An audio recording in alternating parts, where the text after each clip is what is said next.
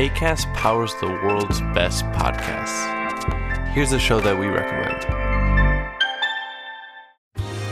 Are you a reality TV junkie? Do you ever think, dang, I wish I had someone to talk to about all the trash TV that I watch? Well, look no further, garbage lover, because Reality Gaze is a podcast for you. Hello, I'm Maddie. And I'm Poodle, and we're the Reality Gaze. We talk about all your favorite unscripted shows like The Golden Bachelor, Love is Blind, and TLC's big, messy behemoth 90 Day Fiancé. And if you're driving to work, folding laundry, or just pretending to listen to your husband talk about sports, just put on the pod, and you've instantly got two gay besties spilling all the tea and reading these people for filth. So come at us, y'all. Find Reality Gaze wherever you listen to podcasts.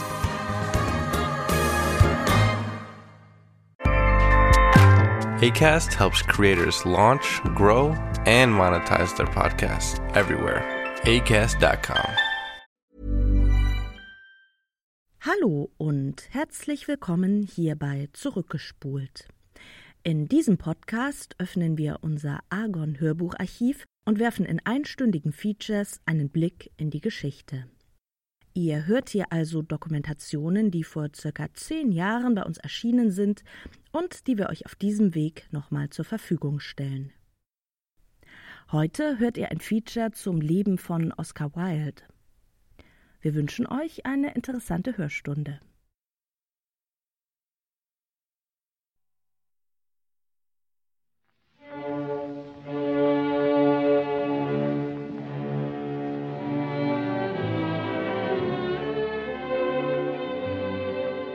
Wer war Oscar Wilde? Gott allein weiß das. Auf jeden Fall wird aus mir kein verknöcherter Professor in Oxford. Ich werde ein Dichter oder Schriftsteller oder Dramatiker. Und irgendwie, da bin ich mir sicher, werde ich berühmt werden. Und wenn schon nicht berühmt, dann wenigstens berüchtigt. Oder ich. Hm, ich kann mich natürlich auch sofort zur Ruhe setzen und gar nichts machen. Das alles liegt auf den Knien der Götter. Was sein wird, das wird sein.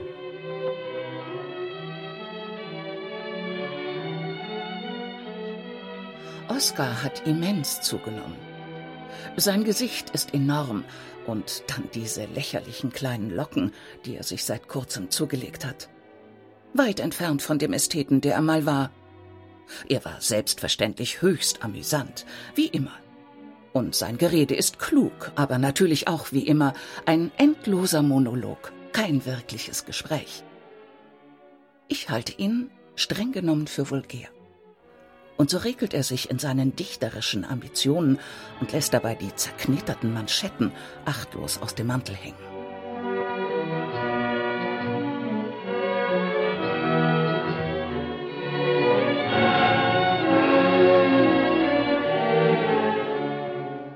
Nach Shakespeare und Victor Hugo kann man eigentlich nichts mehr schreiben. Die beiden haben jedes Thema abgeweidet. Wie kann man da noch originell sein? Selbst wenn man die Sünde noch einspannen mag. Auch die großen Gefühle sind alle aufgebraucht. Was mir übrig bleibt, sind bestenfalls ungewöhnliche Adjektive.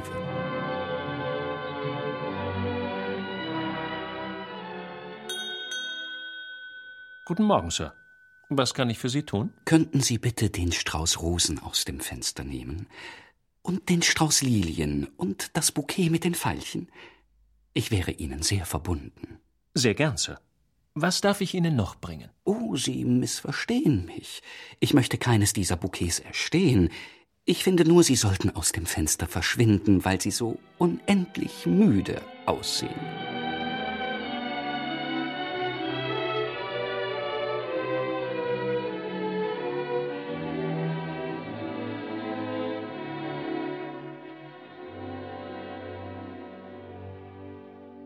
Mein liebster Bobby, Bowsy hat darauf bestanden, dass wir hier im Royal Palace Hotel eine Sandwichpause einlegen. Er ist eine Narzisse, so weiß und golden. Ich werde dich entweder Mittwoch oder Donnerstag aufsuchen. Schicke mir eine Zeile. Bowsy ist so müde. Er liegt wie eine Hyazinthe auf dem Sofa. Und ich bete ihn an. Du lieber Junge, stets dein Oscar. Ich bin Bobby. Robert oder auch äh, Robbie Ross. Oscar Wildes bester Freund. Und vielleicht sein einziger. Oscar! Ich werde Ihnen von Oscar erzählen. Alles, was ich über ihn weiß. Und das ist viel. Ich habe ihn sehr lange und sehr gut gekannt. Bis zu seinem frühzeitigen Tod. Und was vorher war, weiß ich entweder von ihm selbst, seiner Frau Constance oder seiner Mutter Speranza. Alle drei sind so ehrlich wie unzuverlässig. Sie können mir also völlig vertrauen. Aska! Darling Mama, der Eskorb ist heute angekommen. Was für eine wunderbare Überraschung und herzlichen Dank. So lieb von dir, an deinen Jungen hier zu denken. Bitte vergiss nicht mehr, die National Review zu schicken. Die Flanellhemden, die du mir im Korb mitgeschickt hast, sind jedoch nicht von mir. Das sind Willys. Meine sind entweder scharlachrot oder lila. Beides Farben, die mein Bruder nie tragen würde. Was hat denn der Verleger in Glasgow zu deinen Gedichten gesagt? Und hast du Tante Warren wieder auf dem bösen grünen Papier geschrieben?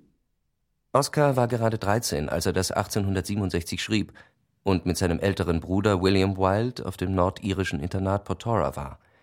Ein halbes Jahrhundert später sollte dieselbe Schule auch einen Schüler mit Namen Samuel Beckett beherbergen. Die Frage nach dem Verleger der Mama war Oscar sehr wichtig. Seine exzentrische Mutter, ganz große Salondame im herrschaftlichen Dublin, veröffentlichte patriotische Gedichte für die Befreiung Irlands von der Knechtschaft Großbritanniens. Eine politische Meinung, die in den protestantisch-intellektuellen Familien Irlands, aus der Oscar stammte, damals durchaus nicht akzeptabel war. Deshalb auch Oskars komplizenhaftes Schmunzeln über das böse grüne, irisch-rebellische Papier, mit dem Speranza ihre Verwandten gern zur Weißglut brachte. Eine fortschrittliche politische Meinung, die Oskar mit seiner Mutter sein Leben lang teilte. Männern sollte man die Kriege überlassen. Frauen sollten frei sein.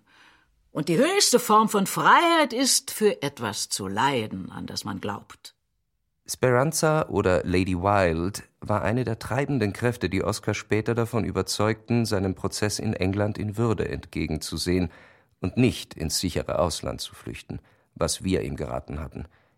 Doch zu Beginn seines Lebens gab sie ihrem zweiten Sohn einen ziemlich unaussprechlichen irischen Namen, mit dem Oscar sich jedoch bis in seine Studententage gerne schmückte. Oscar Fingal O'Flaherty Wills Wilde geboren am 16. Oktober 1854 in Dublin, am äußerst modischen Marion Square Nummer 1. Märchen. Dahin zogen die Eltern erst drei Jahre nach seiner Geburt. Oscar flunkerte gern bei solchen kleinen Dekorationsdetails. Das hatte er von Mama.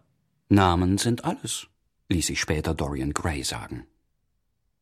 Ich sollte eigentlich ein Mädchen werden, und Mama kleidete mich, bis ich acht Jahre alt war, wie eine Tochter, die sie sich so sehnlichst wünschte und die sie erst später bekam. Stimmt, Oskar, doch damals kleidete man in euren Kreisen alle Jungs wie Mädchen, bis sie in dieses Alter kamen.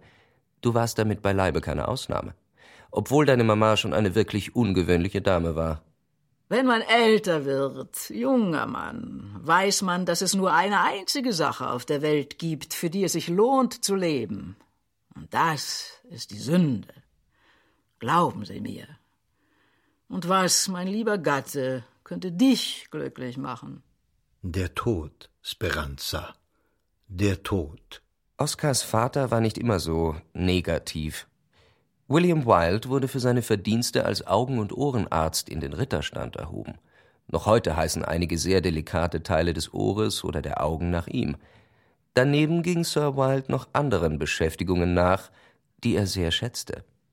Mein Vater hatte neben uns drei ehelichen Kindern, meine jüngere Schwester Isola starb tragischerweise noch als Kind an Meningitis, drei vor- und außereheliche Kinder um die er sich natürlich in rührender und finanzieller Weise kümmerte. Ich habe diese Kinder selbstverständlich akzeptiert. Kind ist Kind, Ehe hin oder her. Meinen Sohn Henry ließ ich zum Arzt ausbilden, der später mit mir gemeinsam praktizierte. Meine beiden Töchter fingen tragischerweise mit ihren Reifröcken Feuer, als sie sich für einen Ball fertig machten.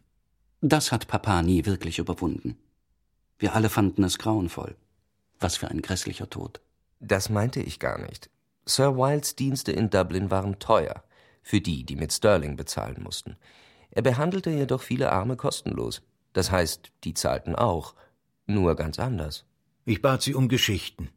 Folklore, Märchen, Sagen. Die sammelte ich und schrieb sie auf. Geschichten, erfundene wie erlebte, standen daher schon immer bei den Wilds hoch im Kurs. Und da Willy genau wie Oscar im Gegensatz zu allen anderen Kindern der gehobenen Kreise bei Tisch und den Soireen der Eltern mit dabei sein durfte, schärfte das früh den Sinn für Sprache der Wild-Sprösslinge. Und unsere Kenntnisse in Sprachen überhaupt. Unsere Gouvernante war eine Deutsche.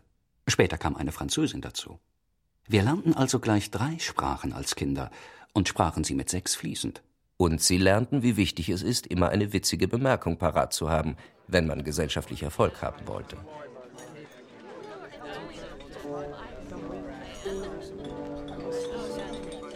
Warum, Lady Spencer, haben Sie die Suppe nicht angerührt? Schmeckt sie nicht? Danke. Aber Ihr Gatte hatte schon die Finger in der Terrine, Lady Wild. Und warum sind Sir Williams Nägel so schwarz? Weil er sich gekratzt hat. In der Schule wurde Oskar, neben einem ebenfalls äußerst ausgeprägten Hang zu Monologen, schnell bekannt für eins seiner ausgeprägtesten Talente. Schnell lesen. Man sah mich dort als Wunderkind an. Ich nahm Wetten an, dass ich einen dreibändigen Roman in einer halben Stunde so schnell lesen könne, dass ich in der Lage wäre, eine akkurate Zusammenfassung der Geschichte zu geben. Eine Stunde benötigte ich, um die Schlüsselszenen korrekt wiederzugeben. Dazu die wichtigsten Dialoge. Nie werde ich vergessen, wie sehr Oskar von dem Prozess der Krone gegen diesen Pfarrer Bennett fasziniert war, der geschrieben hatte, Christus sei höchstpersönlich jedes Mal beim Abendmahl anwesend. Schon der Name des Gerichts ist einfach wundervoll. Das Gericht der Bögen. Das allein lohnt schon den Aufwand. Das hört sich so mysteriös an. So heißt es, weil es ursprünglich in einem Turm mit Bögen abgehalten wurde. Das ist ein ganz popliges Revisionsgericht in der Provinz, Wild. Nix Mysteriöses dran. Dir geht mal wieder die Fantasie durch. Nichts auf der Welt würde mir mehr Freude machen, als so etwas einmal zu erleben. Da kann man hingehen und sich ins Publikum setzen, wenn man meint, es ist es wert. Davon spreche ich nicht, Sullivan. Du hast keine Fantasie. Ich spreche davon, selbst einem solchen Prozess als Prinzipal, als Hauptdarsteller vorzustehen. Ich dachte, du wolltest Griechisch und Latein studieren. Dann musst du eben auf Recht umsatteln, wie dein Bruder. Wer redet denn vom Richter? Ich träume davon, Ruhm für die Nachwelt als berühmtester Angeklagter zu erringen. Die Krone gegen Wild. Ich werde eine Sensation sein.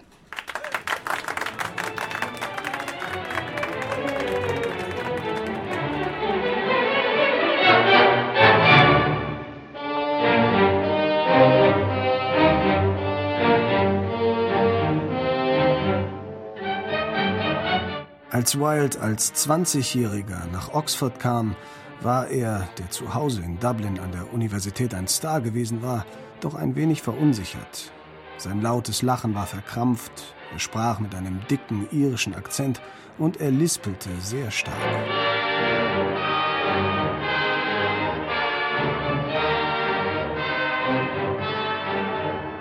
Ich vergaß in Oxford bald meinen irischen Akzent, wie so viele andere Dinge. Auch an meinem Lispeln arbeitete ich. Es verschwand ebenso. Oskars Stimme war ein harmonisches Mezzo, sehr melodisch. Seine Sätze, so sagte Yeats einmal, waren so perfekt, als seien sie in schwerer poetischer Nachtarbeit entstanden und geschrieben. Dabei war alles ganz spontan. Auch entwickelte Oskar mehr als je zuvor in Oxford einen sehr individuellen Modegeschmack. Wenn ich auf einer einsamen Insel stranden würde, würde ich mich mit Sicherheit zum Dinner umziehen. Trug man in einer Saison karierten Tweed in Oxford, waren seine Karos größer als die der anderen. Er trug hochgestellte Kragen und kobaltblaue Halstücher. Einen modischen Hut mit Krümmungen balancierte er charmant und prekär auf nur einem Ohr. Es waren die ersten Schritte auf seinem Weg in ein bizarres Dandytum, dem er später völlig verfiel. Sport, den man bei uns in Oxford groß schrieb, verachtete Oskar. Körperliche Ertüchtigung. Die einzige sportliche Betätigung, die ich gelten lasse und praktiziere, ist Reden, nicht Laufen. Reden ist wirklich sehr anstrengend. Mr. Wild, und welchen Freiluftsport praktizieren Sie? Gar keinen. Äh, außer Domino spielen. Ich habe in der Tat schon wiederholt in französischen Cafés an der frischen Luft Domino gespielt.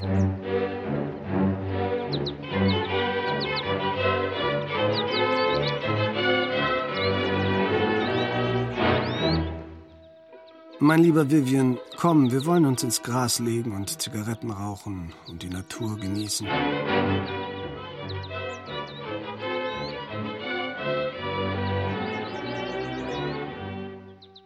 Die Natur genießen.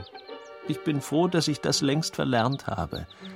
Man sagt, die Kunst lehre uns die Natur mehr zu lieben als bisher, dass sie uns ihre Geheimnisse offenbare und dass wir Dinge in ihr sehen, die unserem Auge entgangen waren. Meine Erfahrung ist die, je mehr wir die Kunst studieren, desto weniger kümmert uns die Natur. In Wirklichkeit offenbart uns die Kunst den Mangel an planvoller Absicht in der Natur, ihre merkwürdigen Rohheiten, ihre außergewöhnliche Eintönigkeit, das völlige Unfertige ihres Zustands. Zweifellos hat die Natur gute Absichten, aber, wie Aristoteles einmal sagte, sie kann sie nicht ausführen.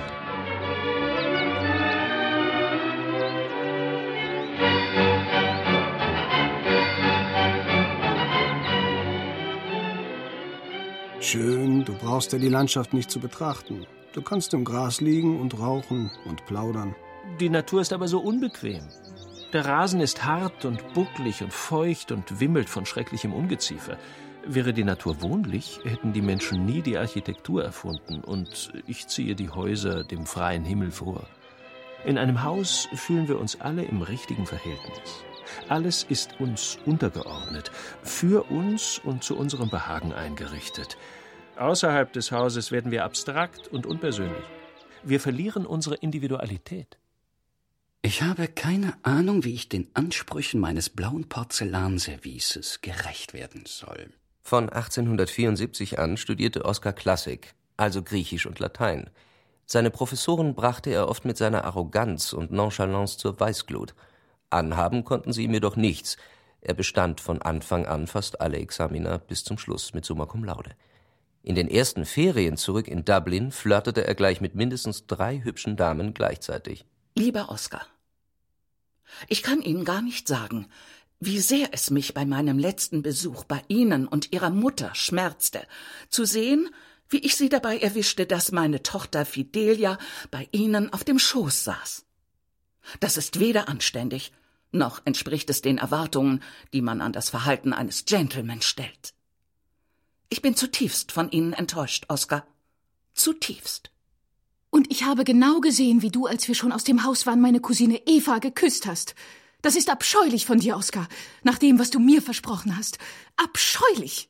Und nachdem mein Aska Florence Barkamp in der St. Patricks Kathedrale begleitet hatte, gab er ihr ein kleines goldenes Kreuz als Pfand ihrer Liebe, auf dem ihrer beider Namen ineinander verschlungen graviert waren.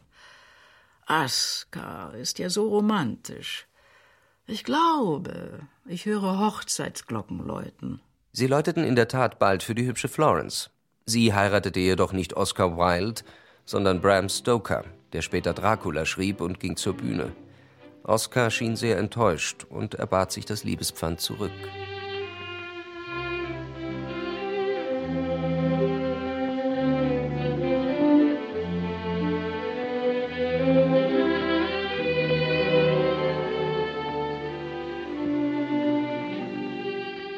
Der Mann erschafft sich sein Schicksal selbst, aus sich selbst heraus. Dieses Schicksal wird nicht durch äußere Einflüsse oder Erwägungen bestimmt. Vielmehr kommt es für ihn darauf an, seine ureigenste Natur zu erkennen und ihr zu folgen. Dafür ist es unabdingbar, dass er herausfindet, was er ist.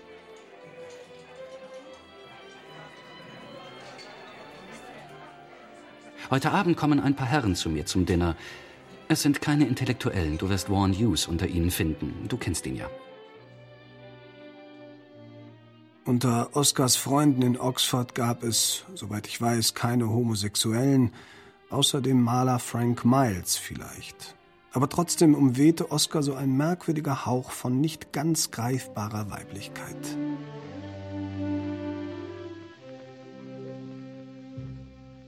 Ein Lilienwesen, nichts für Erdenpein braunsanftes Haar, das dicht die Ohren kränzt, und Sehnsuchtaugen, tränenfeucht durchglänzt, wie blauste Flut in Regenschleierschein.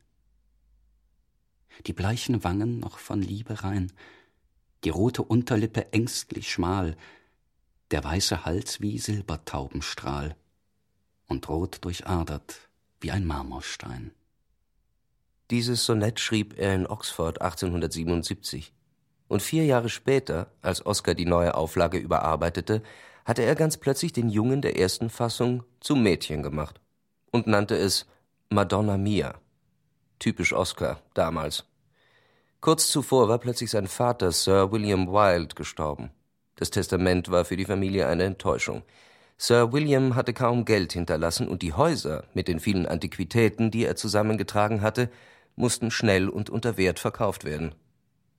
Oscar kehrte fast ohne Einkünfte und finanzielle Unterstützung nach Oxford zurück. Von nun an musste er sehen, wie er seinen aufwendigen und kostspieligen kultivierten Lebensstil finanzieren konnte. Lady Wilde hatte jedoch bereits eine unoriginelle, weil in ihren Kreisen häufig praktizierte Lösungsvorstellung parat. Dann müssen meine Söhne eben reich heiraten.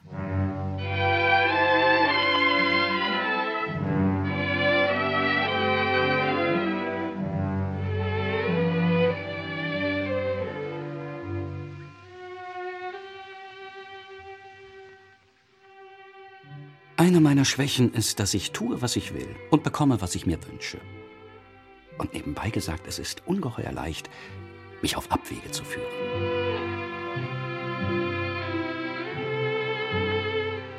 Als antiker Mensch brauchte man keine Kleidung, als mittelalterlicher Mensch keinen Körper.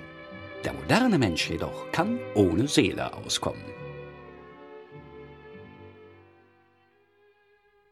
Wir trafen Oscar Wilde auf einer Reise nach Hellas, die er mit seinem alten Professor aus Dublin und ein paar Studenten unternahm.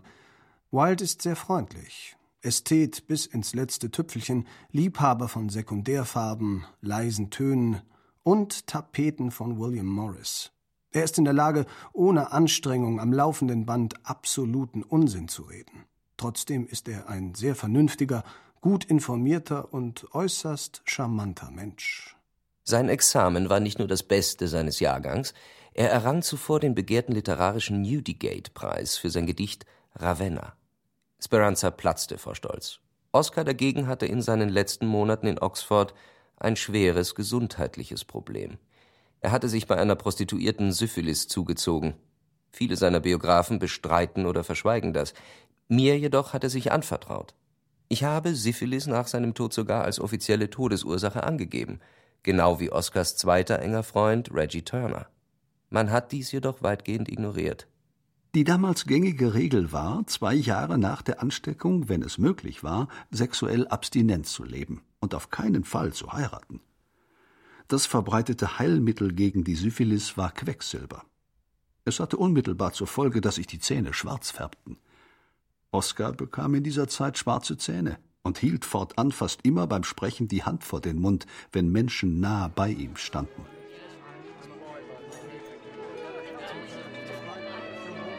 Hallo Oskar, ich habe gehört, du hast bei deiner Abschlussprüfung den Vogel abgeschossen. Alle Auszeichnungen hast du abgeräumt. Was wirst du jetzt tun? Wer weiß. Ich gehe nach London. Meine Mutter wird auch dorthin ziehen. Oh, Gloria, Gloria. Ich danke dir für das Telegramm, mein Sohn die einzige Freude dieses Jahres. Nun haben wir ein Genie. Das kann uns niemand nehmen, auch kein Gerichtsvollzieher. Und wie ich hoffe, dass auch du Freude im Herzen verspürst.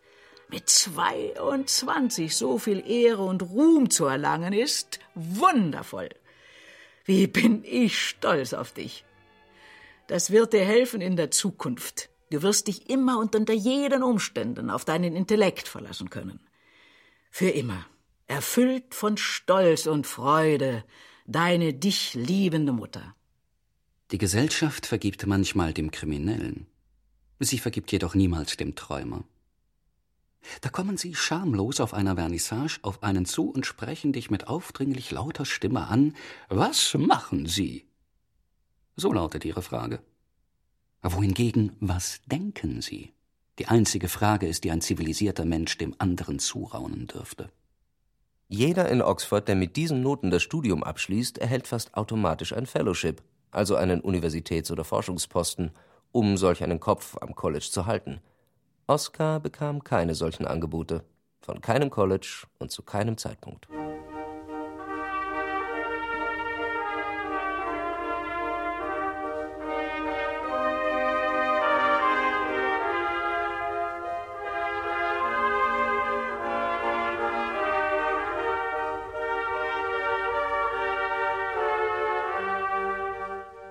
Nichts ist wie die Jugend. Die Mittelalten sind ans Leben mit einer Hypothek gefesselt, während die Alten im Warteraum des Lebens nur dahindämmern. Doch die Jugend ist der König des Lebens. Die Jugend ist das Königreich, das auf dich wartet. Jeder ist König. Und wie die meisten Herrscher sterben sie im Exil. Um die Jugend zurückzugewinnen, würde ich alles tun, außer Sport treiben, früh aufstehen und ein nützliches Mitglied der Gesellschaft werden.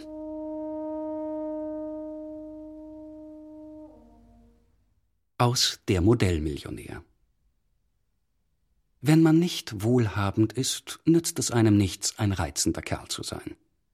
Romantik ist das Vorrecht des Reichen, nicht das Geschäft des Stellungslosen. Der Arme sollte praktisch und prosaisch sein. Es ist besser, ein ständiges Einkommen zu haben, als bestrickend zu sein. Das sind die großen Wahrheiten des modernen Lebens, die sich Huey Erskine nie vergegenwärtigte. Armer Huey. Er hatte alles Mögliche versucht. Er war sechs Monate zur Börse gegangen. Aber was hatte ein Schmetterling zwischen Oosbullen und Bäsebären zu suchen? Ein wenig länger hatte er mit Tee gehandelt, aber Pico und So Chong bald satt bekommen. Dann hatte er es mit dem Verkauf von Sherry extra trocken versucht. Das klappte nicht, der Sherry war etwas zu trocken. Schließlich wurde er gar nichts. Ein entzückender, unfähiger junger Mann mit einem vollendeten Profil und ohne Beruf.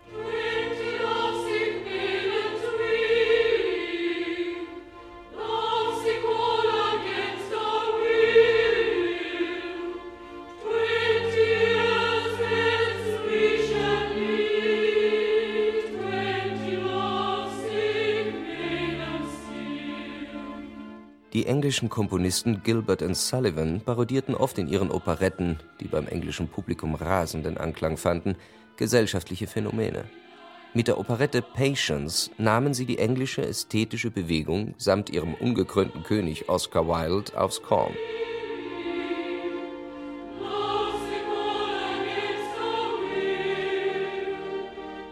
Als der Impresario des beliebten Duos Gilbert and Sullivan, Richard Doyley Card, Patience in die Vereinigten Staaten exportierte, machte er Oscar ein interessantes Angebot. Er kabelte ihm aus New York, wo die Operette mit Oscar als Bunthorne in der Hauptrolle bereits ein Publikum anzog. Der amerikanische Agent bittet mich, Ihnen mitzuteilen, ob Sie in Erwägung zögen, 50 Vorträge über die ästhetische Bewegung hier in den Staaten zu halten. Ab dem 1. November. Dieses Kabel ist vertraulich. Er bitte sofortige Antwort. Einverstanden, vorausgesetzt das Angebot ist lukrativ. London, Chelsea, Tite Street, Wild, 3. November 1881. Und was haben Sie zu verzollen, Mr. Wilde? Nichts als mein Genie. Wilde enttäuscht über den Atlantischen Ozean. Oscar Wilde enttäuscht über den Atlantischen Ozean. Was genau ist Ihr Anliegen, Mr. Wilde, hier in Amerika? Man sagt, Sie wollen uns die Schönheit bringen. Ästhetizismus ist die Suche nach Zeichen der Schönheit. Die Wissenschaft des Schönen, um ganz genau zu sein. Es ist, wenn Sie so wollen, die Suche nach dem Geheimnis des Lebens, junger Mann. Könnte man behaupten, Mr. Wilde, dass Sie Amerika gerade entdecken? Nun, Amerika ist ja bekanntlich schon vor Kolumbus entdeckt worden. Nur hatte man diese Tatsache, Gott sei Dank, lange verheimlichen können. Was fällt Ihnen hier am meisten auf? Jeder hier ist in rasender Eile. Diese Tatsache ist weder für die Poesie noch für die Liebe von Vorteil. Es ist das lauteste Land, das jemals existiert hat. Dieser dauerhafte Krach, der hier herrscht, verdirbt die musikalischen Fähigkeiten, die in uns schlummern. Das ernsthafteste Problem, dem sich die Menschen in Amerika widmen sollten, ist die Kultivierung besserer Umgangsformen. Das ist der auffälligste und schmerzlichste Defekt in der amerikanischen Zivilisation. Mr. Wilde, ich komme aus Grigsville. Welche Botschaft haben Sie für die Menschen von Grigsville, wie sie mehr Schönheit in ihr Leben bringen können? Fangen Sie zunächst damit an, Ihre Stadt umzubenennen. Alles andere wird sich fügen. After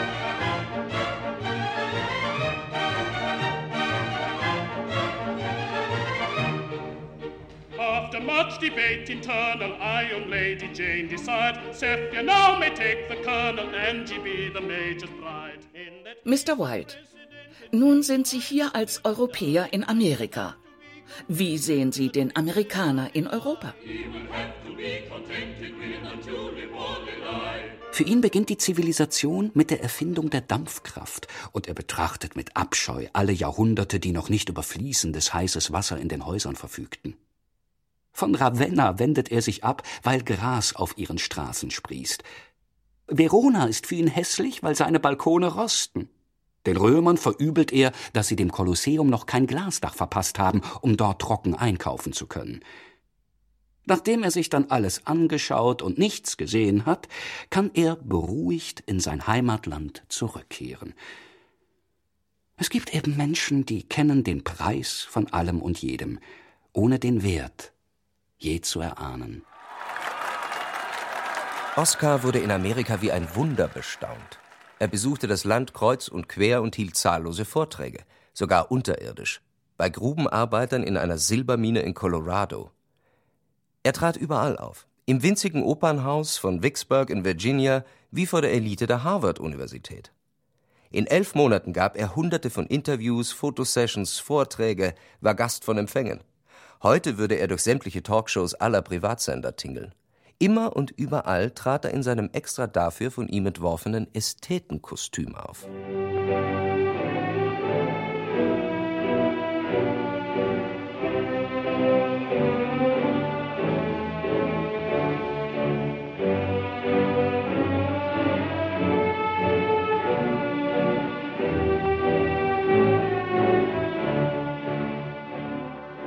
Ein dunkelvioletter Samtmantel, Kniebundhosen, Schnallenschuhe ohne Absatz.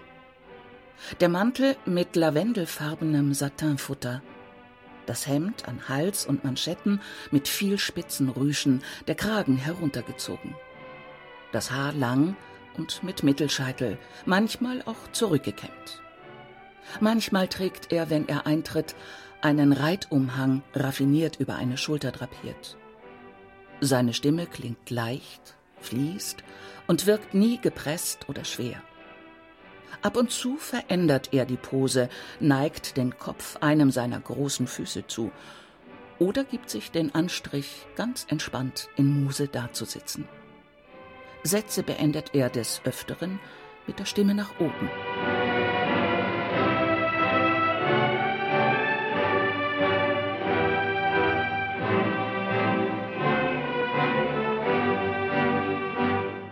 Ich bin sehr ehrgeizig. Ich möchte alles, was es auf der Welt gibt, tun. Ich will berühmt werden und Ruhm erlangen. Wenn jemand also dazu einen Vorschlag hat oder einen nützlichen Ratschlag, her damit. Äh, Lady Wild, ich habe ein Bild Ihres Sohnes aus der Zeitung ausgeschnitten. Alle berichten von seiner Erfolgstour durch Amerika. Hier, sehen Sie. Oh ja, ist er nicht wundervoll? Naja, vielleicht. Obwohl, äh, er trägt merkwürdiges Zeug am Leib. Er ist bei denen da drüben sehr berühmt, hä? Das ist er in der Tat. Und bald auch bei uns. Denken Sie an meine Worte. Bald auch bei uns. Oscar verdiente nicht nur Mengen an Geld in den USA, sondern war bei seiner Rückkehr nach England 1882, ein Jahr später, wirklich im ganzen Land berühmt wie nie zuvor. Da hatte er gerade sein erstes Stück geschrieben, Vera, das in Russland spielte. Kurz bevor es ein Theater in Amerika auf die Bühne bringen wollte, wurde der Zar und einige seiner Freunde durch ein Attentat ermordet. Nun wollte niemand mehr etwas von Russland hören. Pech für Oskar. Aber man lud ihn ein, auch in England Vorträge zu halten und befragte ihn zu fast allen Dingen nach seiner Meinung. Oskar schrieb pausenlos über Kochrezepte, den Sozialismus, wie über Mode für Frauen. Nun wird behauptet, dass ein Korsett absolut notwendig sei, um die normale Anzahl von Unterröcken etc. etc.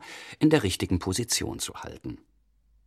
Nun, mir erscheint jedoch, dass das nur für den Fall gilt, wenn man die gesamte Unterwäsche von den Hüften an abwärts festzurrt.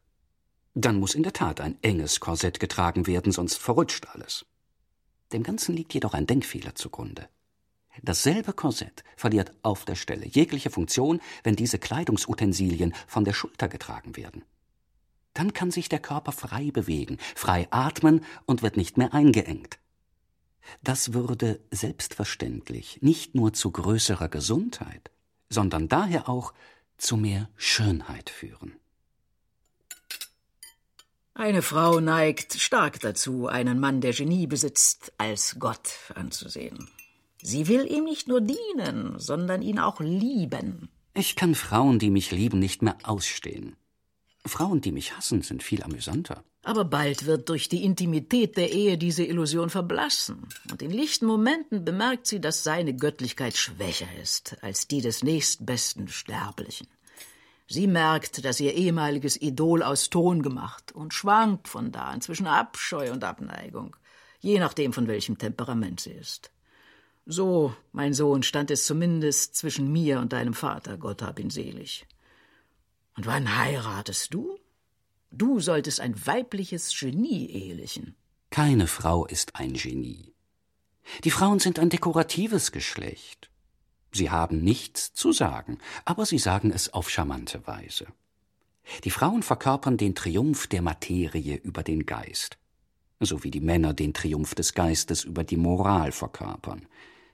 Was die Konversation angeht, so gibt es in London nur fünf Frauen, mit denen sich eine Unterhaltung lohnt.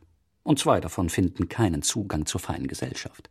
Deine Ansichten erschrecken mich. Es sind nicht meine Mama, sondern die von Lord Henry Wotton.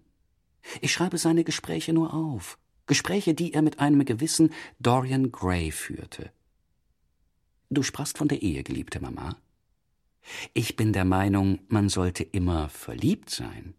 Das schließt eine Ehe aus. Um ehrlich zu sein, ich bin gegen eine lange Verlobungszeit. Sie gibt den Betroffenen nur die Zeit, sich vor der Ehe wirklich kennenzulernen, und das halte ich nicht für ratsam.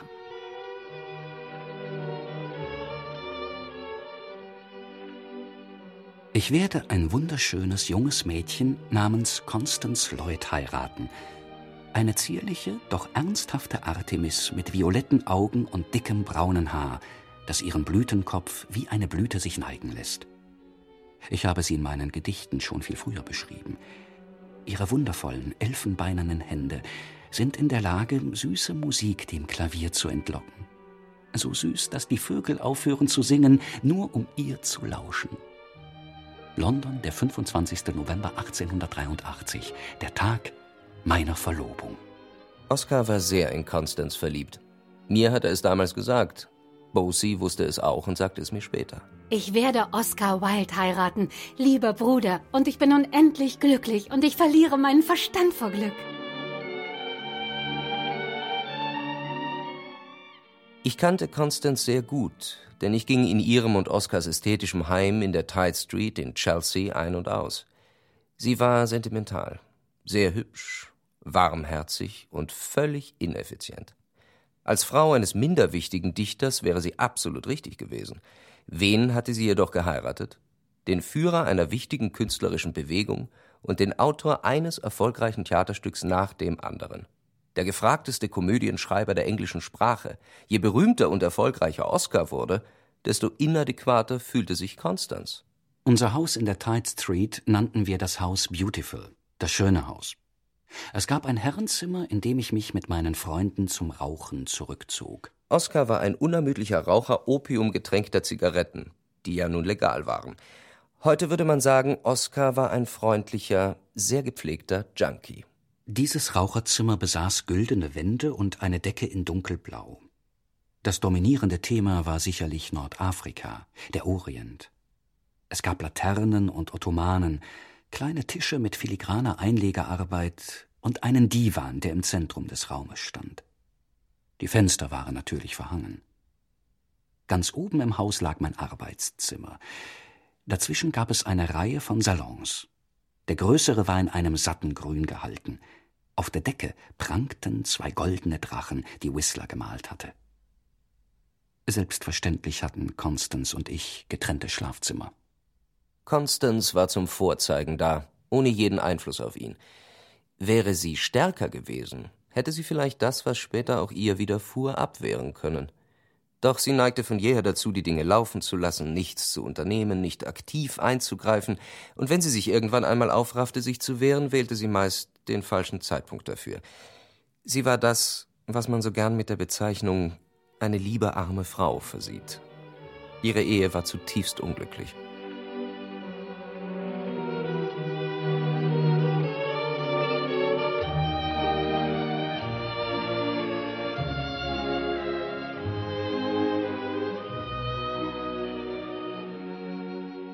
Er war ein Genie und er verliebte sich in eine einfache, süße kleine Frau und heiratete sie. Sie betete ihn an. Das empfand er zunächst als sehr angenehm, doch bald nervte es ihn. Sie besaß kein Taktgefühl. Ja, Takt ist Ausdruck von Klugheit, die sie nicht besaß. Immer sagte sie das Falsche, verdarb seine brillante Konversation mit einer Plattitüde, und dann besaß sie die unglückliche Neigung, ihn zur falschen Zeit mit Haushaltsdingen zu belästigen. Das Resultat war folgendes er blieb ihr zwar zugetan und empfand die tiefste Zuneigung für sie, doch konnte er bald ihre Gesellschaft kaum mehr ertragen. Mehr und mehr begann er sich für Dinge und Menschen außerhalb seines Zuhauses zu interessieren, und so drifteten beide unaufhaltsam auseinander. Trotz der beiden süßen Söhne, die er anbetete und für die er viele Geschichten schrieb. Cyril der Ältere wurde 1885 geboren. Ein Jahr später schon kam Vivian zur Welt. Aus Der glückliche Prinz. Hoch über der Stadt stand auf einer mächtigen Säule die Statue des glücklichen Prinzen. Sie war über und über mit dünnen Goldplättchen bedeckt. Statt der Augen hatte sie zwei glänzende Saphire, und ein großer Rubin leuchtete auf seiner Schwertschneide. Alles bestaunte und bewunderte ihn sehr. Er ist so schön wie ein Wetterhahn, bemerkte einer der Stadträte, der darauf aus war, für einen in Kunstdingen geschmackvollen Mann zu gelten. Bloß nicht ganz so nützlich, fügte er hinzu, da er fürchtete, man könne ihn sonst für unpraktisch halten, was er durchaus nicht war. Warum bist du nicht wie der glückliche Prinz? fragte eine empfindsame Mutter ihren kleinen Jungen, der weinend nach dem Mond verlangte. Dem glücklichen Prinzen fällt es nie ein, um etwas zu weinen. Ich bin froh, dass es wenigstens einen gibt, der in dieser Welt ganz glücklich ist, sagte leise ein Enttäuschter mit einem Blick auf das wundervolle Standbild. Sehr verehrter Mr. Gladstone, verehrter Premierminister, ich schicke Ihnen heute meine Sammlung von Kurzgeschichten, unter anderem Der glückliche Prinz. Sie sind, ob schon für Kinder gedacht, auch für Erwachsene. Und ich habe die Ehre, sie einem Mann zu schenken, den alle, die wie ich keltisches Blut besitzen, verehren und preisen. Mein Land ist Ihnen zu größtem Dank verpflichtet. Oskar verwandt meines Erachtens nicht die Veränderung, die sein Fantasieprodukt Konstanz, das er geheiratet hatte, durch Ehe und Schwangerschaft erfuhr. Ich entsinne mich genau, wie mir Oskar erzählte, dass er von ihrem unförmigen, weiblich rundem Körper, den sie in den Schwangerschaften bekam, geradezu angeekelt sei. Meine Frau war ein wunderschönes Mädchen, als wir heirateten. Schlank wie eine Lilie und mit einem Lachen, das wie Musik erklang. Nur ein Jahr später war alle Grazie verschwunden und sie wurde schwer, formlos entstellt. Der scheußliche Körper, der sich mit dem fleckigen Gesicht von ihr durchs Haus schleppte, war voller Elend. Wegen unserer Liebe. Es war grausam. Ich versuchte nett zu ihr zu sein, zwang mich dazu, sie zu streicheln und zu küssen. Aber dann war ihr wieder schlecht. Ach Gott, ich darf nicht daran denken. Das war ekelhaft. Ich musste mir den Mund ausspülen und die Fenster öffnen. Es kamen immer häufiger Oskars männliche Freunde zu Gast. Sie verbrachten Stunden, ja fast Tage mit ihm in seinem Herrenzimmer. Ich selbst wurde mit den Wilds in dieser Zeit bekannt und intim. Mit ihm. Ich verführte Oskar und wurde Dauergast in seinem Haus und bald der Vertraute seiner Frau. Er arbeitete an den Stücken. Lady Windermere's Fan sollte zunächst interessanterweise eine brave Frau heißen. Oskar zog sich mehr und mehr von der Familie zurück und schrieb das Stück wie im Rausch. Er wusste, es war brillant. Ich blieb bei Constance, wenn er ausging. Es war die Zeit, als er begann, in seinen Clubs zu übernachten. Oscar schaufelte Geld in dieser Zeit und gab es mit vollen Händen aus. Wilde, ich habe Ihr neues Stück gelesen. Es ist wundervoll. Ich biete Ihnen 1000 Pfund für die Rechte. Das ist ein in der Theaterwelt einmaliges Honorar, wie Sie wissen. 1000 Pfund? Verehrter Alexander, ich habe so viel Vertrauen zu Ihrem Urteil, dass ich nicht anders kann, als Ihr großzügiges Angebot abzulehnen. Ich nehme stattdessen eine Beteiligung. Wild, Ihre Lady Windermere ist vortrefflich. Bravo. Ich danke Ihnen, königliche Hoheit. Sie dürfen nicht eine einzige Zeile daran ändern. Ihr Wunsch sei mir Befehl, königliche Hoheit. Du hast es geschafft, Oscar. Ganz London jubelt dir zu. Drei große Westend-Theater spielen drei Stücke von Wilde und der Thronfolger verehrt dich.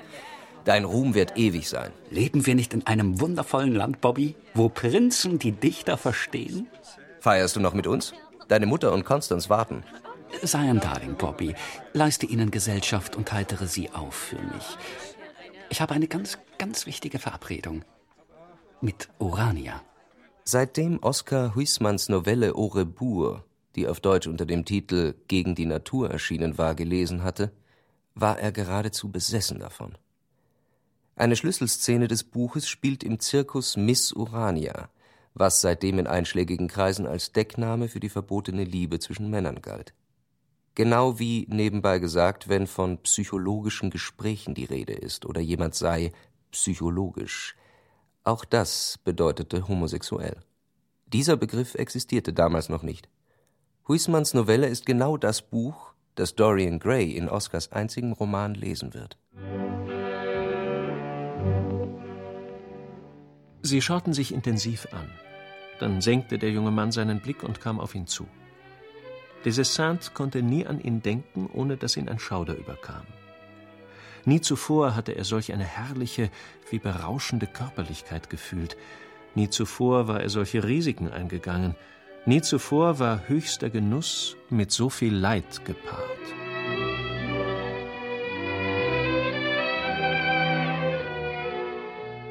Es war das merkwürdigste Buch, das Dorian je gelesen hatte. Die Sünden dieser Welt wurden ihm als Pantomime vorgeführt. Dinge, von denen er, verschwommen, einst geträumt hatte, wurden plötzlich ganz real. Dinge, von denen er nie geträumt hatte, wurden ihm allmählich enthüllt. Wir werden bestraft für unsere Entsagungen. Jeder Trieb, den wir zu ersticken versuchen, rumort in der Seele weiter und vergiftet uns. Der Körper sündigt. Und dann ist die Sünde für ihn erledigt. Denn die Tat ist eine Form der Läuterung. Nichts bleibt dann zurück als die Erinnerung an ein Vergnügen und die Wollust der Reue. Die einzige Möglichkeit, eine Versuchung loszuwerden, besteht darin, dass man ihr nachgibt.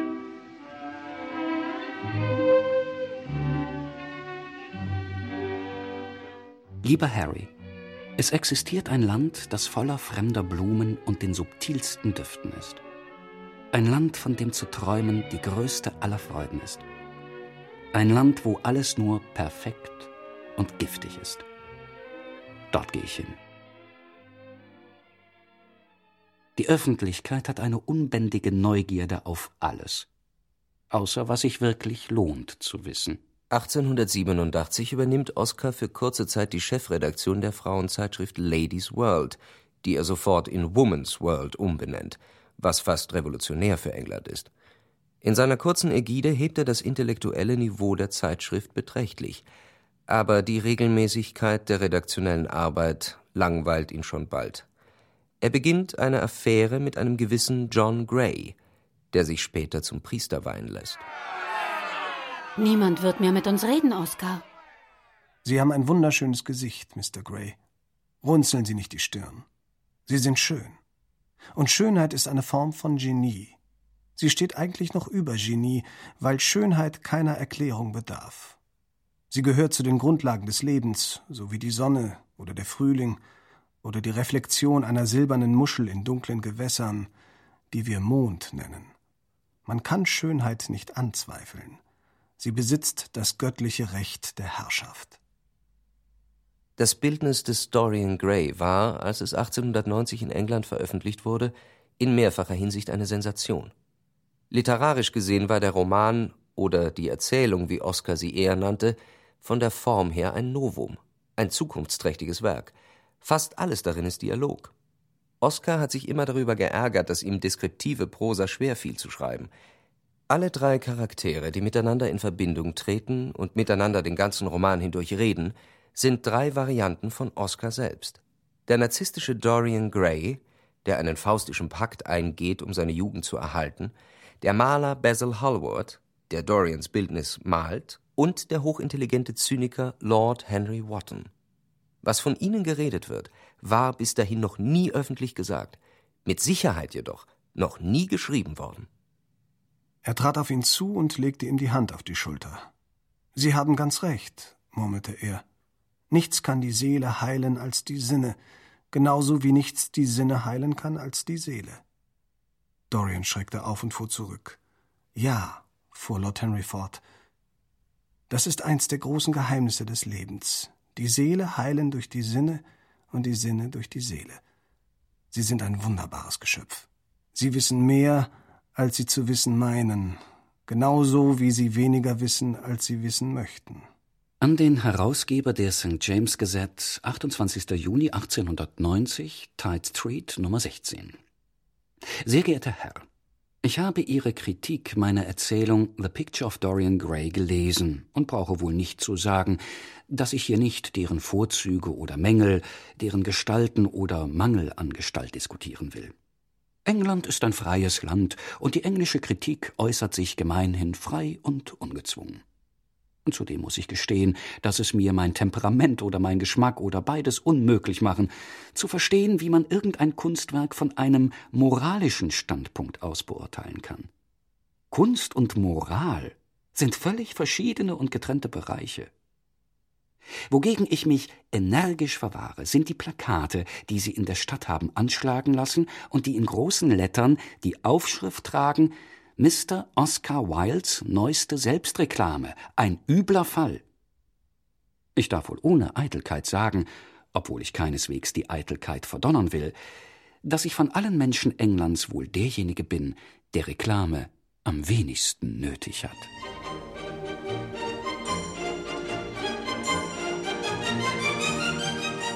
Zum Zeitpunkt der Veröffentlichung des Dorian Gray war Oscar schon tief in die Boy-Scene Londons eingetaucht.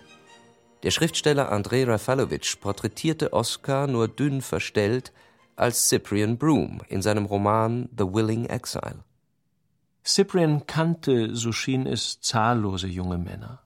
Und irgendwie glichen sie sich in ihren Stimmen, wie ihr Anzug geschnitten war, in der Art ihrer Locken, ihren Hüten und wo man sie antreffen konnte. Auch seine Frau Daisy konnte sie nicht unterscheiden.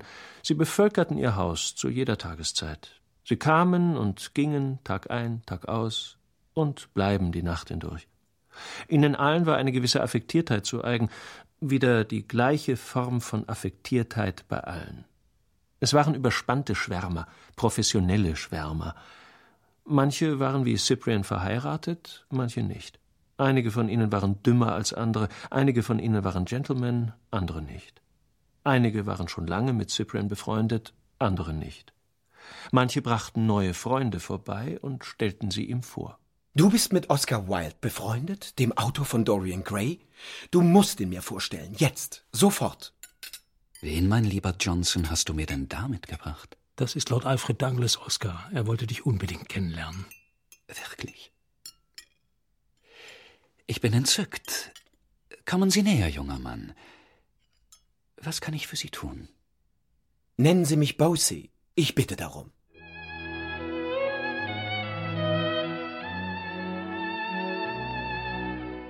Mir war vom ersten Moment an klar, dass Oscar mir völlig ergeben war. Ich würde sogar so weit gehen zu sagen, er war mir verfallen. Auf den ersten Blick. Ich fühlte mich natürlich geschmeichelt, dass mir ein solch distinguierter und bekannter Künstler so viel Aufmerksamkeit sollte. Alles, was ich von mir gab, meine Ansichten, meine Schrullen, alles sog er auf. Sie müssen mir versprechen, Bosie, dass Sie mit mir am Montag im Lyric Club dinieren werden. Bitte versprechen Sie es. Physisch war er überhaupt nicht mein Fall. Ich habe mich immer nur für hübsche Jungs interessiert. Der französische Schriftsteller Marcel Schwob beschrieb den Oscar, den ich kennenlernte, mit folgenden Worten, und er hatte vollkommen recht.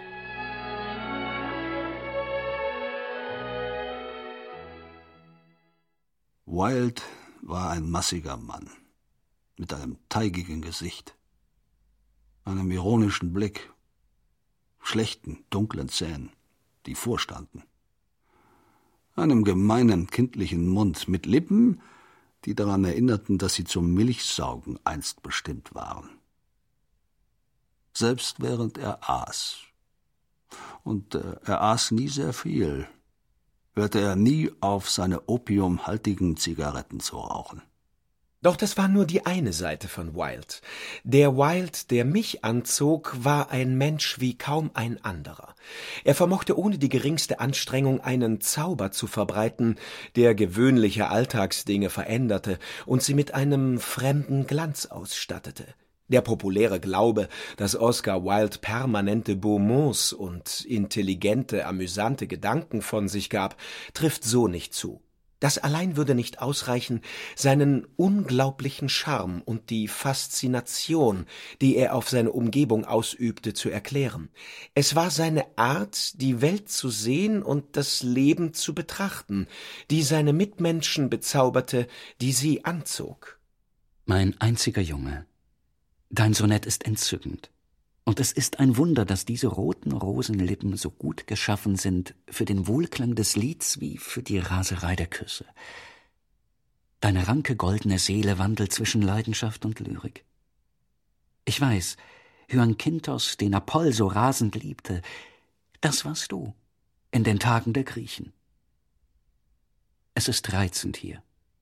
Nur du fehlst. Aber geh zuerst nach Salisbury. Stets dein dich liebender Oscar. Er hofierte mich ohne Ende. Er schrieb mir dauernd, wollte mit mir essen, schickte Telegramme, kleine Nachrichten. Er überhäufte mich mit Schmeicheleien und natürlich auch mit Geschenken. Er schrieb Sonette für mich und schenkte mir alle seine Werke mit persönlicher Widmung. Ich studierte noch in Oxford und wurde damals erpresst. Er zahlte meinen Erpresser aus. Mein Vater hielt mich und meine Brüder ja kurz. Oskar hatte immer von der großen leidenschaftlichen Liebe geträumt, und als er im Juni 1891 Bosie traf, war sie für ihn Wirklichkeit geworden. Bosie kann man am ehesten durch das Verhältnis zu seinem Vater, dem neunten Marquess von Queensberry, verstehen. Die beiden hassten sich. Bosies Mutter hatte ihren grausamen Mann längst verlassen und ihre Söhne, am meisten das Nesthäkchen Bosie, verzogen und lebensuntüchtig gemacht. Bosies Vater war rachsüchtig, gemein, gewalttätig, unberechenbar und zeigte, wie viele seiner Vorfahren, Züge von Geisteskrankheit. Der gefährlichste Zug an ihm war seine Unberechenbarkeit. Wir warnten Oskar. Doch er hatte schon immer einen Hang dazu, Dinge bis zum Abgrund zu treiben. Mit Bosie bewegte sich Oskar auf sehr dünnem Eis.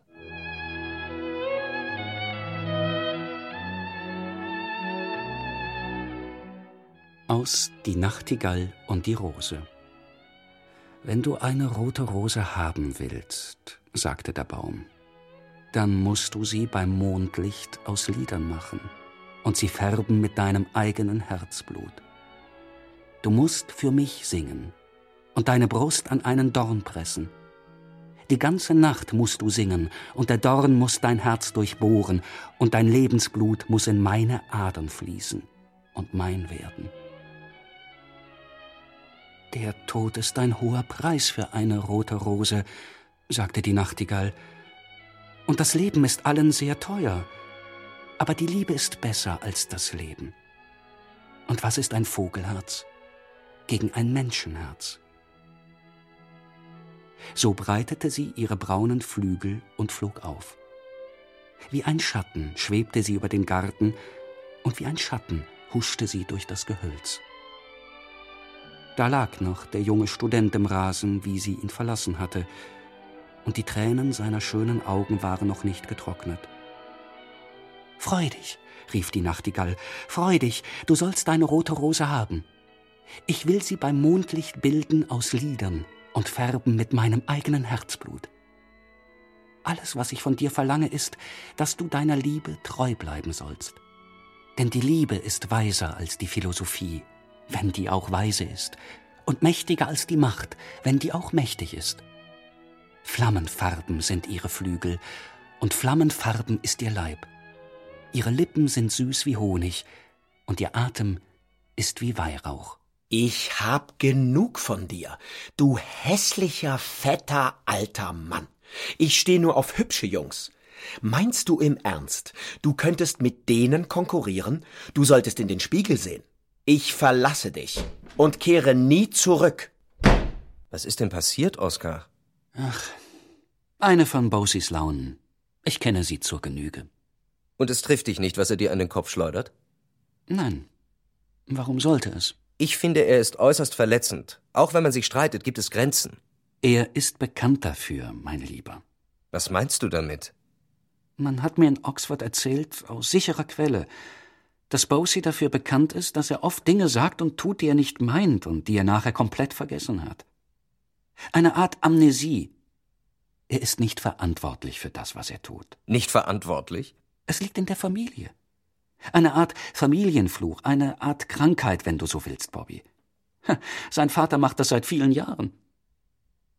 Das Drama nahm seinen Lauf, als Boseys Vater, Lord Queensberry, Oscar überall auflauerte. Er versuchte sich Zutritt zu Oscars Haus zu verschaffen, was ihm aber nicht gelang. Er hatte einen Boxer angeheuert, der Oscar verprügeln sollte. Dann bestellte er eine Karte für die Premiere von Oscars neuem Stück. Er beabsichtigte, mich dort vor dem Premierenpublikum bloßzustellen. Der Theaterdirektor wurde jedoch informiert und es gelang ihm, Boseys Vater von der Vorstellung fernzuhalten. Dann durchkämmte Queensberry alle Restaurants Londons, von denen er wusste, dass sein Sohn oder Oscar sie besuchten, um einen öffentlichen Skandal zu entfachen. Immer wieder warnten wir Oscar, dass die Situation mit Queensberry eskaliere und Bosey gleichzeitig seinem Vater bewusst mehr und mehr reizte. Du bist ein so jämmerlicher, kleiner, nichtssagender Mann. Wie ich dich verachte. Es wurde deutlich, dass Bosey Oscar für seinen Privatkrieg mit seinem Vater missbrauchte. Wir drängten Oscar, England vorübergehend zu verlassen. Bosey wollte davon nichts hören. Als wir ihm jedoch erzählten, Algier sei voll von hübschen, jungen, willigen Knaben, stimmte er endlich zu. Oscar und Bosey fuhren ab und wir atmeten auf. Von Algier war Oscar begeistert und schrieb mir, wir hatten zunächst ein paar Schwierigkeiten, bis wir einen zivilisierten Führer auftrieben. Aber nun ist alles bestens. Und Bosey und ich haben uns dem Haschisch-Genuss hingegeben. Das ist wirklich exquisit. Drei Züge. Und dann nur noch Love and Peace. Manchmal wacht Bosey nachts auf und weint wie ein kleines Kind nach noch mehr Haschisch.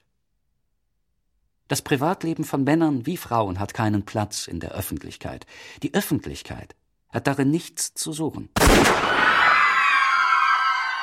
Bosey hatte sich ein Gewehr zugelegt, nachdem sein Vater gedroht hatte, mich zu erschießen. Das Gewehr ging aus Versehen im Barclay Hotel los, als wir dort speisten.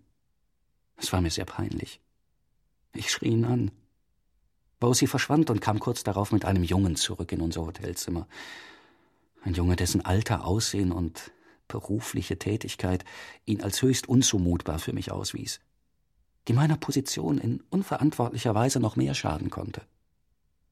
Ich warf das Bausi vor und bat ihn, den Knaben nach Hause zu schicken. Bausi bekam einen seiner Wutanfälle und zog es schließlich vor, mit dem Jungen ein anderes Hotel aufzusuchen. Dort musste ich selbstverständlich das Zimmer für beide bezahlen. Guten Abend, Mr. Wild. Guten Abend, Sidney. Schön, Sie im Club wieder mal zu sehen. Sie waren lange nicht hier. Die Arbeit, lieber Sidney, die Arbeit. Außerdem habe ich einige Zeit in Algier verbracht.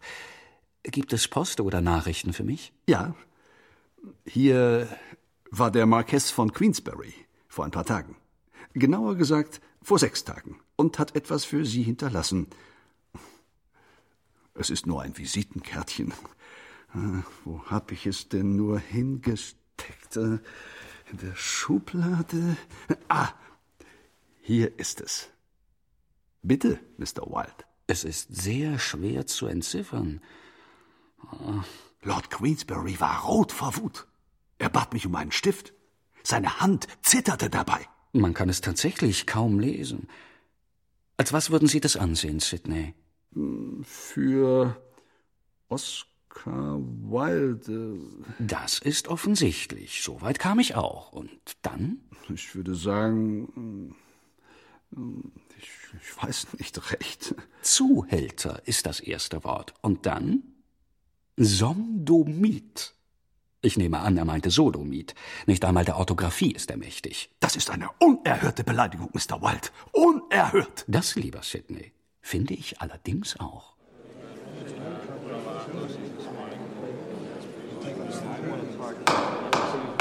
Ruhe!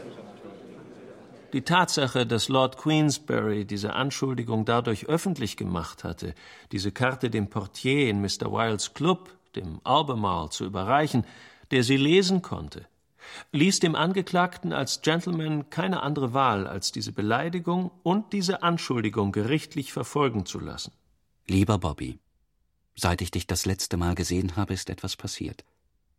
Bowsys Vater hat in meinem Club eine an mich adressierte Karte hinterlassen, mit gemeinen Worten und einer frechen Anschuldigung darauf. Ich sehe keine andere Möglichkeit, als ihn zu verklagen, um mich dagegen zu wehren. Dieser Mann will mein Leben ruinieren. Ich weiß wirklich nicht, was ich tun soll. Bitte komm her. Klag nicht, Oscar. Das ist eine Falle. Dann hat dich Queensberry, wo er dich haben will.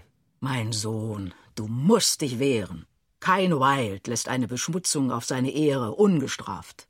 Natürlich musst du meinen Vater verklagen. Dafür soll er büßen. Er muss ins Gefängnis. Endlich. Es ist höchste Zeit. Ich glaubte, in einer Welt voller Marionetten zu leben, die alle mit den Fäden spielten. Man hat mich wie ein Ochse auf den Schlachthof geführt. Mein freier Wille war machtlos gegen Bosys Entschlossenheit, seinen Vater zu vernichten. Gemeinsam fuhren Bobby, Bosey und ich zu Charles Humphreys, einem Anwalt, den ich kannte. Das ist die Karte, die Queensberry an Oscar schrieb. Hm. Lassen Sie sehen. Hm. Also starker Tobak, in der Tat. Sie raten doch auch zu rechtlichen Schritten gegen meinen Vater. Ja, nur sicher. Diese Anschuldigung kommt einer Mordanklage gleich. Nun muss ich Sie vorher noch etwas fragen, Mr. Wilde, und es ist äußerst wichtig, dass Sie meine Frage wahrheitsgemäß beantworten. Nur zu, Mr. Humphreys. Fragen Sie. Stimmt diese Beschuldigung? Ich muss das wissen als Ihr Anwalt, sonst kann ich Sie nicht sinnvoll vertreten. Ich versichere Ihnen, dass nichts davon, rein gar nichts zutrifft so wahr ich hier vor Ihnen stehe.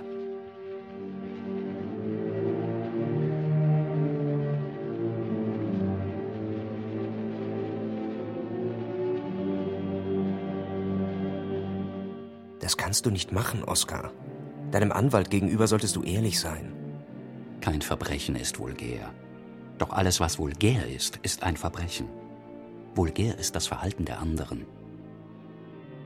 Als Oscar erfuhr, dass ein alter Freund von ihm aus Dubliner Kindertagen, Edward Carson, Queensberry verteidigte, wurde er leichtsinnig.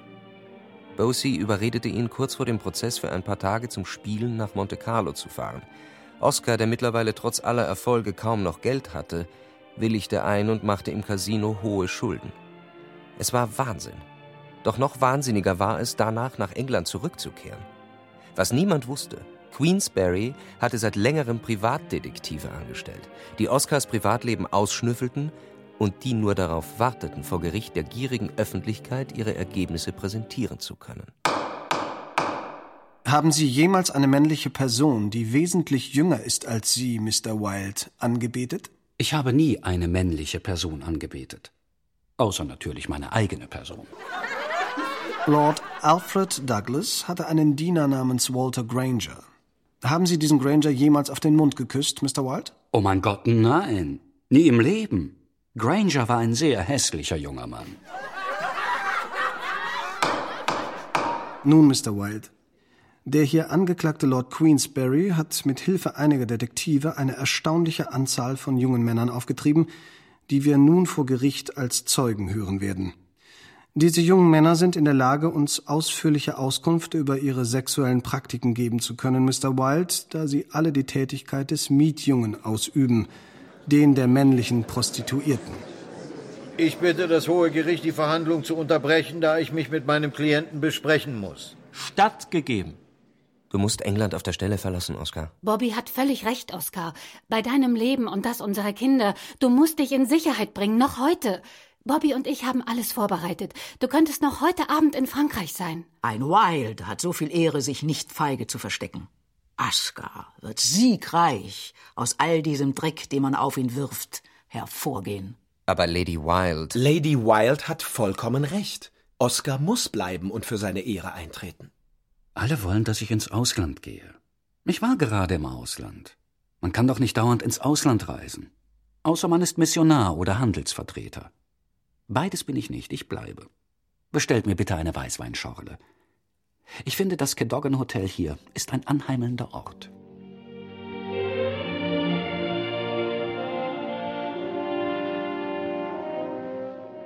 Seine Verhaftung fand wenige Stunden später in seinem Hotelzimmer statt. Man ließ Oscar nicht gegen Kaution frei. Er wurde zusammen mit Alfred Taylor, der ihm nachweislich Jungen zugeführt hatte, vor Gericht gestellt und wegen Sodomie angeklagt. Man hatte dieses Gesetz, das Homosexualität unter harte Strafe stellte, erst unlängst verschärft. Mir war es möglich, mit Constans Hilfe kurz nach seiner Verhaftung in Oscars Haus einzudringen und alle seine Manuskripte in Sicherheit zu bringen. Ich musste sie verstecken, bevor die Polizei danach suchen würde und sie unter Umständen für die Nachwelt verloren gingen. Möglicherweise kompromittierendes Material vernichtete ich gleichzeitig.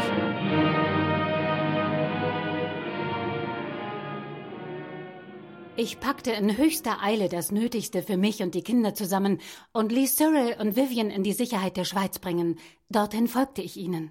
Ich war zusammen mit Bobby, Oscars alter Freundin Ada und seiner Mutter, die einzigen, die Oscar in der Untersuchungshaft besuchten. Er schrieb mir Ein schlankes Ding mit dem güldenen Haar eines Engels steht an meiner Seite.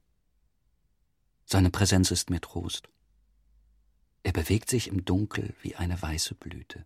Der Prozess gegen Oscar begann am 26. April 1895 unter großer medialer Anteilnahme und Präsenz. Oscar riss in seiner Schlussrede viele im Raum mit. Die Geschworenen kamen nach vielen Stunden der Urteilsfindung zu keinem Ergebnis und Oscar musste gegen Kaution diesmal freigelassen werden. Ein zweiter Prozess wurde anberaumt. Du triumphierst. Wir hatten recht. Viele irische Kollegen schickten Glückwunschtelegramme und Spenden für die Gerichtskosten. Interessanterweise beteiligte sich daran kaum einer der englischen Kollegen. Wieder versuchten wir Oscar zu überreden, das Land zu verlassen. Die Yacht eines Freundes lag am Quai und wartete darauf, dass sie Oscar ins sichere Ausland bringen könne. Wieder lehnte Oscar ab. Die Krone gegen Wild. Hiermit eröffne ich den zweiten Prozess gegen Oscar Wilde, angeklagt wegen Sodomie. Bei dem zweiten Prozess, einen knappen Monat später, hatte der erzreaktionäre Richter Wills den Vorsitz. Die Stimmung hatte sich dramatisch verändert und jeder merkte es sofort, auch Oscar. Es war von Anfang an klar, dass Oscar diesmal verurteilt werden würde. Es ist müßig, Sie anzureden. Menschen, die solche Verbrechen begehen, sind unempfindlich dafür, was wir Schande und Scham nennen und deshalb verfehlt ein Urteil auch jeglichen Effekt auf Menschen wie Sie. Dies ist das schlimmste Verbrechen, das mir jemals untergekommen ist, und ich werde dafür sorgen, dass die mögliche Höchststrafe, die das Gesetz dafür erlaubt, verhängt werden wird. Und auch das ist nicht hoch genug. Hiermit verurteile ich Oscar Wilde zu zwei Jahren Zuchthaus. London, der 25. Mai 1895. Schande! Einer von Boseys Brüdern war kurz zuvor in einer eindeutigen Situation mit Lord Rosebery, dem Premierminister, erwischt worden. Queensberry hatte gedroht, entweder Wilde oder der Premier. Einen würde er vor Gericht zerren, um ein Exempel zu statuieren. Die Partei des Premiers handelte. Man einigte sich auf Wildes Kopf, um den Premier aus dem Schussfeld zu nehmen.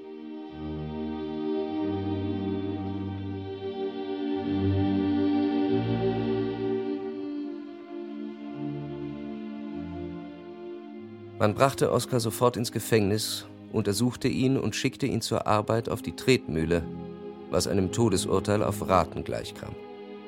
Nach sechs Monaten dröselte er Hanfstränge auf, was die Haut seiner Hände ruinierte. Man lehnte seinen Antrag auf Begnadigung ab.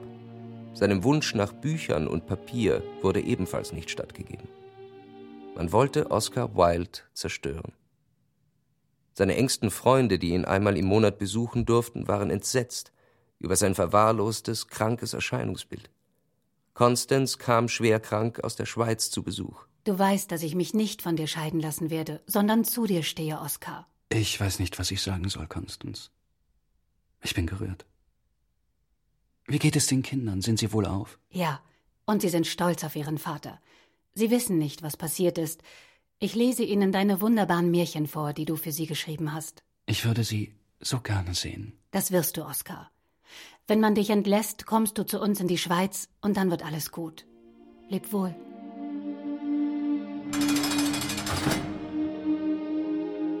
Er sieht furchtbar aus, Bobby. Er wird es nicht überleben. Es war Constance, die es nicht überlebte. Sie starb, ohne dass sie Oscar wieder sah, im Ausland. Zuvor hatte sie die Scheidungsklage, zu der ihre Familie sie gedrängt hatte, zurückgezogen. Auch Lady Wilde starb, während ihr Sohn im Gefängnis seine Strafe verbüßte. Sie konnten nicht mehr zu ihm kommen.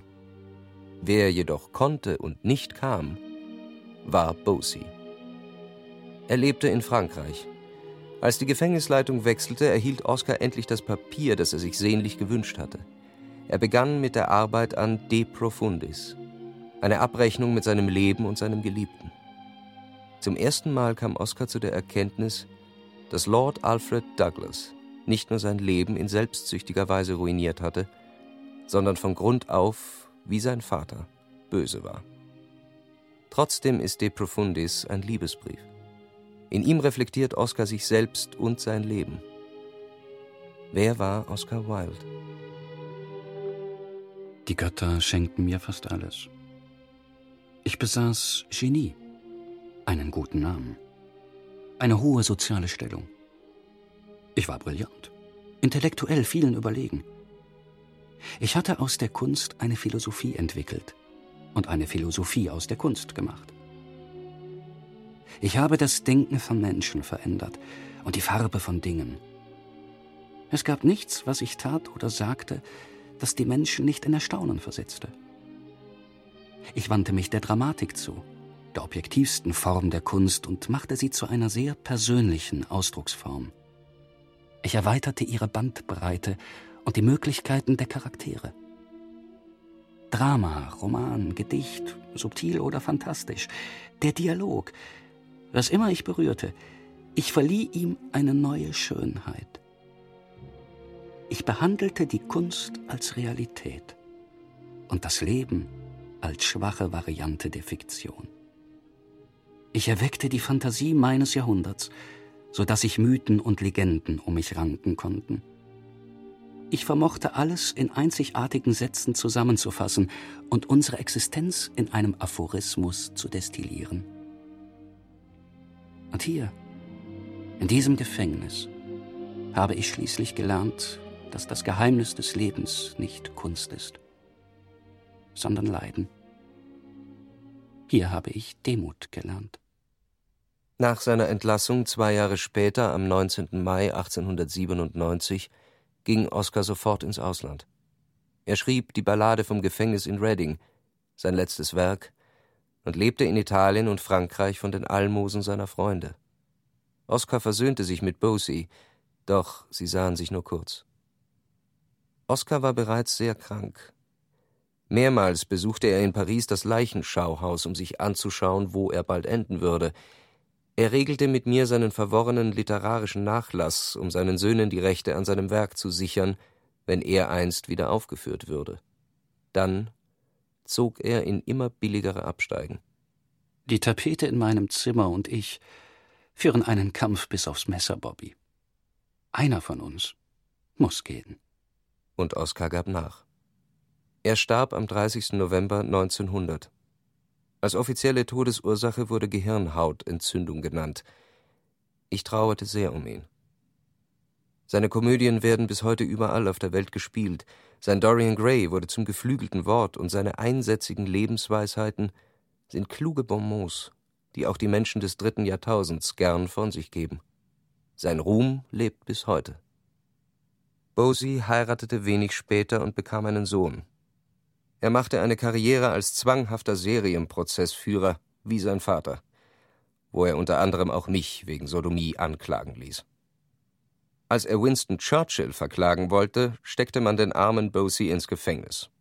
Er starb 1945, nachdem er jahrelang von einem Ehepaar auf einer Farm durchgefüttert worden war. Er schien geisteskrank und konnte nicht mehr für sich sorgen. Die weißgüldene Blume.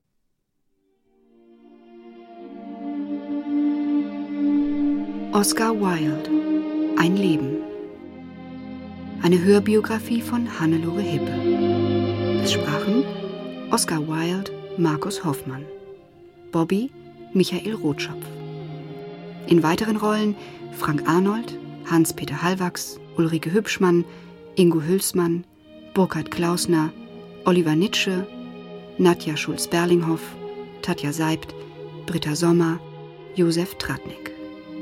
Ton Michael Kube, Regie Hannelore Hippe. Eine Produktion von Mainland Media im Auftrag von Argon Hörbuch 2007.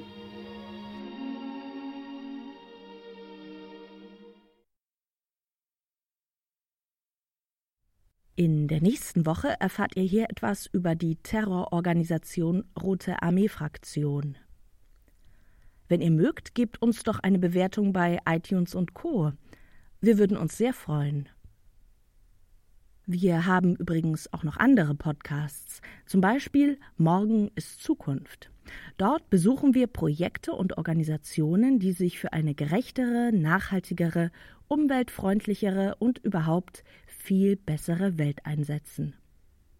In den ersten Folgen geht es zum Beispiel um Tiny Houses, vegane Kondome, Permakultur und Co-Housing. Das alles findet ihr unter podcast.argon-verlag.de oder aber in der Podcast-App eurer Wahl. Na dann, macht's gut und bis zur nächsten Woche.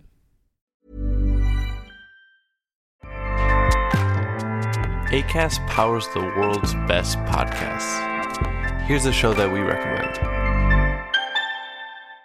This is Roundabout Season 2, and we're back to share more stories from the road and the memories made along the way. We're talking rest stops, if we're stopping to get gas. You will be timed. you will be for sure. Misguided plans. I grew up in the city, so I have like, you know, a healthy fear of real extreme darkness. this was like wilderness. A lot of laughs. Y'all weird, but you, yeah, you, you were different. Like you were real different, bro. I can't really put my finger on it. And so much more. Just goes to show that unexpected things sometimes are the best when it comes to a road trip.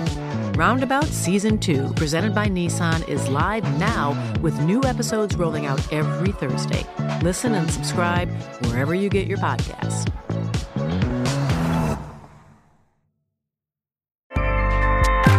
ACAST helps creators launch, grow, and monetize their podcasts everywhere. ACAST.com.